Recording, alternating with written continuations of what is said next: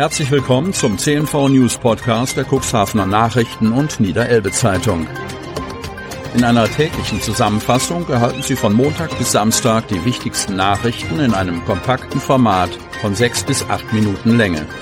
Am Mikrofon Dieter Büge. Dienstag, 10. Januar 2023. Cuxhaven. Der Ankauf von 281 Wohnungen durch die Alpha Real Estate Group im Stadtteil Süderwisch hat vor Weihnachten in Cuxhaven Schlagzeilen gemacht. Nun verrät das Unternehmen, wie es weitergehen soll. Betroffen sind unter anderem sämtliche Häuser im Jon-Brinkmann-Weg, inklusive des Hochhauses mit der Hausnummer 5. Auf Anfrage unserer Redaktion hat eine Sprecherin der Alpha Real Estate Group inzwischen bekannt gegeben, um welche Immobilie es konkret geht. Demnach sei die Gruppe seit dem 1. Dezember 2022 neue Eigentümerin folgender Immobilien. Brockesweg 74 bis 78, Süderwisch 23 bis 35, Jon Brinkmann Weg 1 bis 21 und 8 bis 28 sowie Matthias Claudius Weg 18 bis 24, 37, 37a, 39, 39a, 41 und 41a. Die Hausverwaltung werde ebenfalls von der Alpha Real Estate übernommen. Häufig Blick auf die Kleingartenanlagen. Es sind Mehrfamilienhäuser in unterschiedlicher Geschosshöhe im Schatten des Fernmeldeturms, oft mit Blick ins Grüne, auf die ausgedehnten Kleingartenanlagen hinter dem Wohngebiet oder auf die Grünanlage zwischen dem Jon-Brinkmann-Weg und dem Matthias-Claudius-Weg. Viele Mieterinnen und Mieter haben ihre Balkons schön hergerichtet. Die Wohnungen und deren Lage gelten gemeinhin als beliebt. Zumindest war dies früher so. Inzwischen soll der Zahn der Zeit mancherorts an der Substanz nagen. Insgesamt handelt es sich um 22.000 Quadratmeter Wohnfläche, knapp 440 Quadratmeter Gewerbefläche und 90 Pkw Garagen sowie 100 Außenstellplätze. Brandstiftung in der Altenwalder Kaserne. Zeugen gesucht. Altenwalde.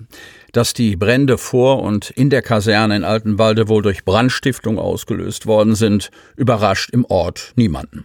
Schließlich war das frühere Unteroffiziersheim, das am 21. November in Flammen aufgegangen ist, von sämtlichen Leitungen abgetrennt. Ein technisches Versagen war somit sehr unwahrscheinlich. Hier warten alle nur noch auf den Polizeibericht, der diese Vermutung bestätigt, berichtet Ortsbürgermeister Ingo Gramann, SPD. Dieses Zwischenergebnis kam in Form einer Pressemitteilung der Polizeiinspektion Cuxhaven, die an die beiden Ereignisse vom 20. und 21. November vergangenen Jahres erinnerte, als es auf und vor dem ehemaligen Kasernengelände in Altenwalde brannte. Die ehemalige Unteroffiziersmesse wurde durch das Feuer vollständig zerstört.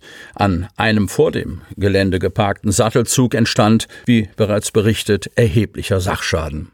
Die Ermittlungsgruppe der Polizei habe unter anderem zahlreiche Anwohnerinnen und Anwohner befragt und den Brandort mehrfach zusammen mit einem Brandsachverständigen untersucht. Klar sei inzwischen, dass weder ein technischer Defekt noch Umwelteinflüsse die Brände ausgelöst haben könnten. Die Polizei gehe nunmehr in beiden Fällen von Brandstiftung aus. Bei der Suche nach einem Motiv werde in alle Richtungen ermittelt. Die Polizei Cuxhaven bittet nochmals Zeugen, sich unter Telefon 04721 5730, ich wiederhole 04721 5730 bei ihr zu melden. Konkret rückt dabei der Fahrer oder die Fahrerin eines beigefarbenen BMW Mini mit schwarzem Dach in den Fokus. Dieser Pkw habe zwischen 21 Uhr und 21.30 Uhr am 20. November im Parkbereich der ehemaligen Kita in der Hinrich-Wilhelm-Kopf-Straße geparkt, sei dann losgefahren und in die Mecklenburger Straße eingebogen.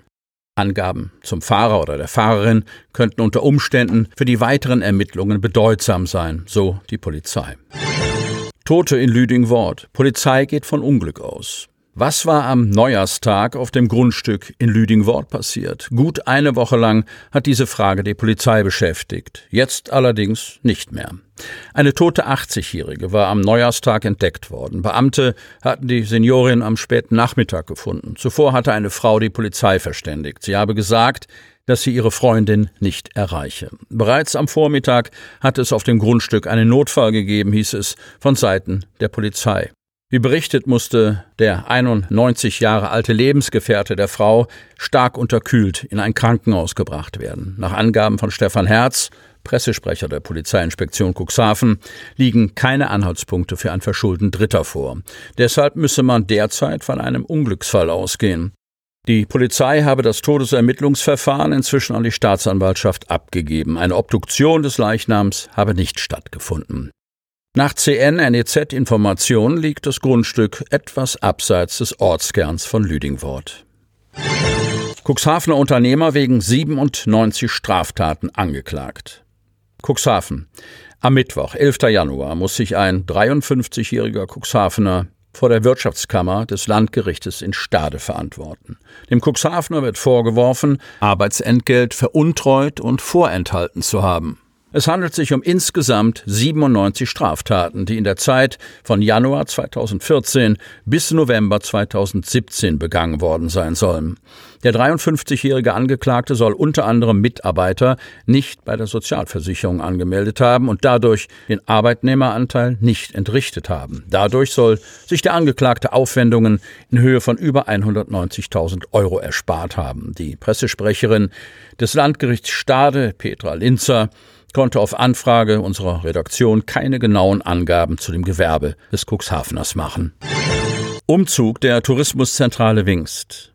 Die Tourismuszentrale der Samtgemeinde Landhadeln in der Wingst liegt heute fernab von den touristischen Einrichtungen. Sie ist im Dorfgemeinschaftshaus der Gemeinde an der Hasenbeck-Allee untergebracht. Dieser Missstand war Michael Jonen, neuer Tourismusfachgebietsleiter der Samtgemeinde, schon so lange ein Dorn im Auge, wie er bei der Verwaltung als Touristiker beschäftigt ist, also bereits seit knapp 18 Jahren. Und jetzt endlich ist eine Veränderung nicht nur in Sicht, sondern sogar beschlossen. Damit rückt dieser Servicepunkt für Urlauber, Gäste und Tagesbesucher ganz nah heran an die touristischen Einrichtungen. In unmittelbarer Nachbarschaft befinden sich das Hallen- und Freibad sowie der Spiel- und Sportpark. Der Campingpark ist ebenfalls nur wenige Schritte entfernt und der Waldzoo Wingst ist fußläufig erreichbar. Sie hörten den Podcast der CNV Medien. Redaktionsleitung Ulrich Rode. Produktion Win Marketing, Agentur für Text- und Audioproduktion